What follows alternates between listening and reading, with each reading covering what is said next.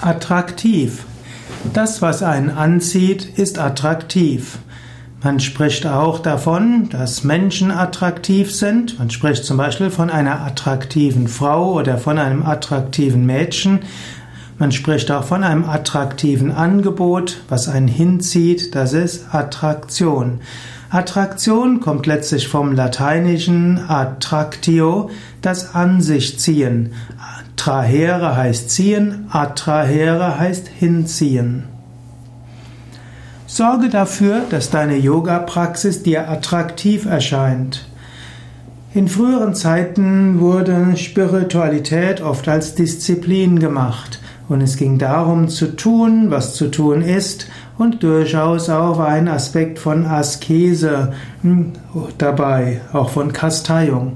Heutzutage wollen wir gerade im Yoga das Yoga so machen, dass wir es gerne machen.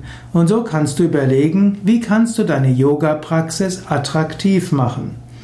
Und Ayurveda unterscheidet verschiedene Gruppen von Menschen. So gibt es zum Beispiel die Kapha-Typen, die eher gemütlich sind. Die können ihre Yoga-Praxis für sich selbst attraktiv machen, indem sie eine schöne, weiche Matte haben, indem sie eine schöne Kerze anzünden, vielleicht ein schönes Duftöl, es also angenehm machen. Für einen Vata-Typen ist die Yoga-Praxis attraktiver, wenn es öfters mal Abwechslung gibt. Und für einen Pitta-Typen ist die Yoga-Praxis attraktiv, wenn sie genau wissen, wozu sie gut ist und wenn sie merken, es bringt etwas. Wenn du Yogalehrer bist, kannst du auch überlegen, wie kannst du dein Yoga-Angebot attraktiv für die Teilnehmer machen.